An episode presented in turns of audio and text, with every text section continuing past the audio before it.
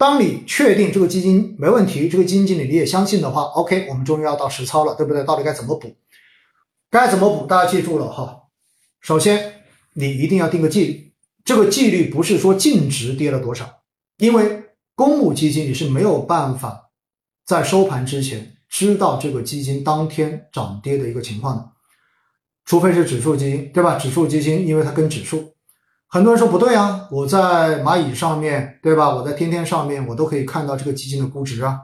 估值永远都是参照的上个季度末的这个季报，因此呢，基金经理可能已经调仓了，所以大家有时候会看到这个估值的数据跟最终晚上出来的净值数据会有明显的差距，这是很正常的事情。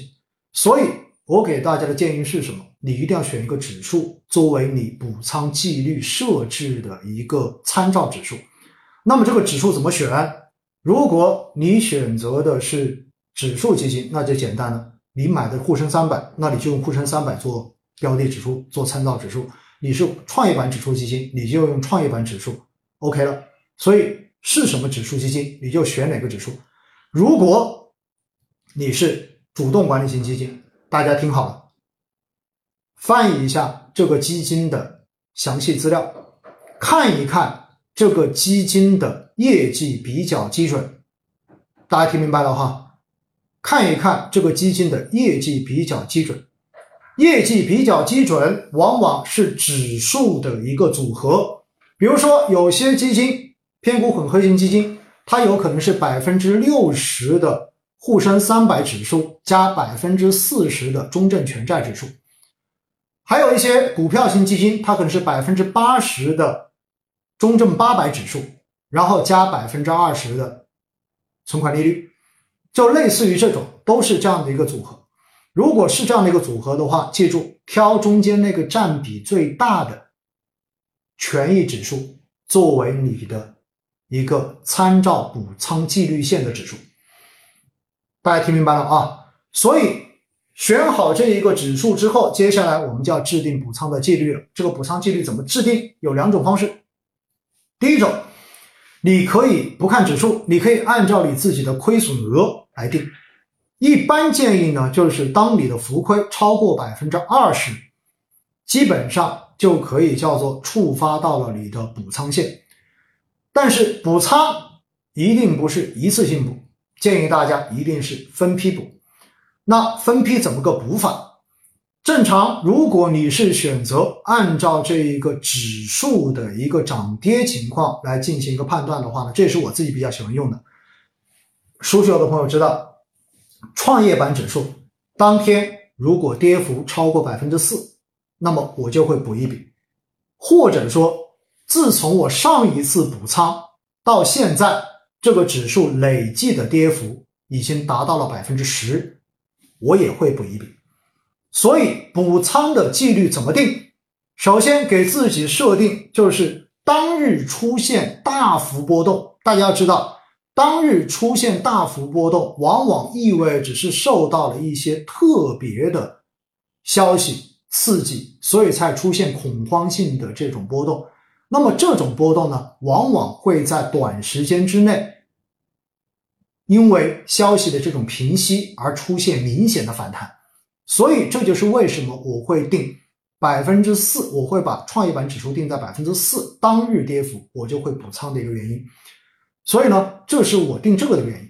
而如果碰上市场不是当天大跌，它阴跌，每天跌一点，每天跌一点，可能涨一天跌五天，这种我们也看到很多，对不对？那么这个时候呢，你就可能没有办法去触发你的这个当日大跌的这个补仓线。那么这个时候怎么办？我就用连续跌幅、累计跌幅。自从我上一次补仓之后，那么到现在只要累计跌了百分之十，那我就会进行补仓。所以呢，这是我自己平时采用的补仓方式，就是用你这个参照的指数。当然，不同的指数肯定它的这个幅度是不一样的。比如说，创业板当天跌个百分之四，这是一个相对而言。会见得到，而且在市场大幅波动的时候见到的这个概率还比较大的一个跌幅，对不对？但是如果你把这一个沪深三百指数跌百分之四你才补仓，作为一条补仓线的话，可能你就发现比较少能够有机会触发。沪深三百，因为它本身的这个波动幅度会比创业板要小很多，所以这个时候也许你就要把它减一下。你设定为什么？你现在设定为沪深三百指数跌百分之二点五，或者说是跌百分之三，然后你才补。所以呢，这样子的话，你就可以根据这个指数波动率的大小，然后做一个相应的不同的设定。所以呢，这是设定补仓线哈。我们说按照什么样的状况来补仓？那么当然，很多问到那到底补多少，对不对？补多少是一个非常重要的问题。补多少其实对于每个人来讲的话都不一样。但是我一般的建议，大家记住，以 A 股的这一个尿性来说的话，哈，往往出现了这种系统性的回调之后，这个幅度、这个时长往往会持续一年左右。就是如果是真的系统性下跌，你会发现它只跌个。一个月、两个月就起来，这种就要反弹了，对不对？这种都只是一个暂时的下、暂时的下蹲而已。但是以过往来讲的话呢，像这种出现系统性的大幅的这种市场的下跌，那么等到反转的时长一般都会超过一年。所以在这样的情况之下，大家要记得，我的建议就是把你手中可以补仓的这些资金，你至少按照十二个月来做一个规划。如果你每个月的收入是比较稳定的，那么相对而言呢，你可能可以稍微的大胆一点点，因为流动性资金进来之后可以补充你的流动性，也包括比如说你发奖金的时候，对吧？然后奖金进来增可以增加你一大笔的这个收入的话，那么这个时候呢，你补仓的这一个速度或者说补仓的这个幅度就可以变得更大一些。那我自己哈，大家知道我一般是。我是做定投嘛，对不对？我是基本上坚持定投，所以作为定投来讲的话呢，我自己补仓就是正常的补仓。比如说当天跌百分之四，然后我一般补仓呢就是十倍扣款，就是按照我当次扣款的十倍，然后来进行一个补仓。如果市场的话累计下跌百分之十，那我一般是二十倍的补仓，这是我自己设定的一个值，我觉得我比较能够接受的，而且我的流动性比较可以支持的。适合我的并不一定适合你啊，我只是提供一个参考，就是我是怎么做的。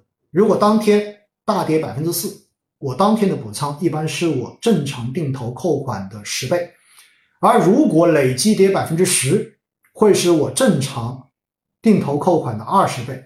这就是我的一个在定投过程中间补仓的我自己所定的纪律。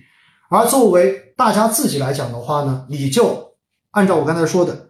按照你可以补仓的这笔钱，用十二个月的这个维度来做一个相应的这样子的一个分配。那么，如果你不选择指数的这种跌幅来作为补仓的一个依据的话，你仅仅是比如说你的净值已经浮亏百分之二十了，然后你就开始进行补仓，那么这个时候因为你补进去之后，你的平均成本就已经被大幅拉低了，对不对？大幅拉低，这样子会造成你的下一次补仓。可能你不知道什么时候可以继续补，那么这个时候我给你的建议是什么呢？当你补完之后，大家听好了哈，补完之后你会发现你的这一个亏损的账面值这个比例会减少。比如说你本来是亏百分之二十，然后你补了一部分之后，你发现你现在账面上面显示只亏百分之十五了。为什么？因为你把成本拉低了，所以你只亏百分之十五了，这是正常的一种显示。那么这个时候。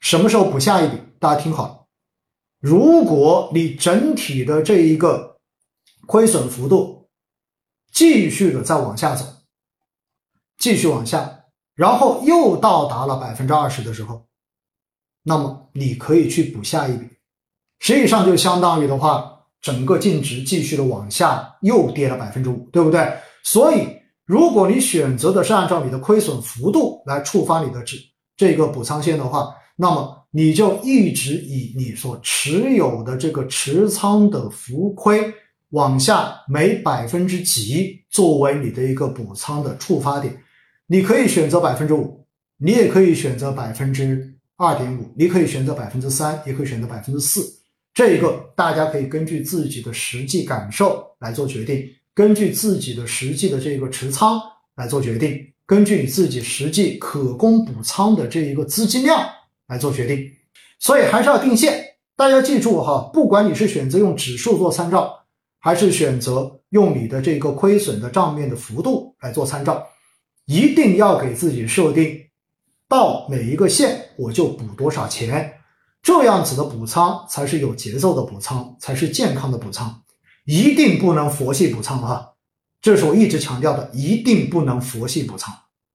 佛系补仓就是哪天想补我就补，哪天我觉得哎特别心情好我就补，对不对？这种都不行，因为这种补补着补着，我告诉你，你就变成择时，择时到最后绝大多数时候一定都是亏损的。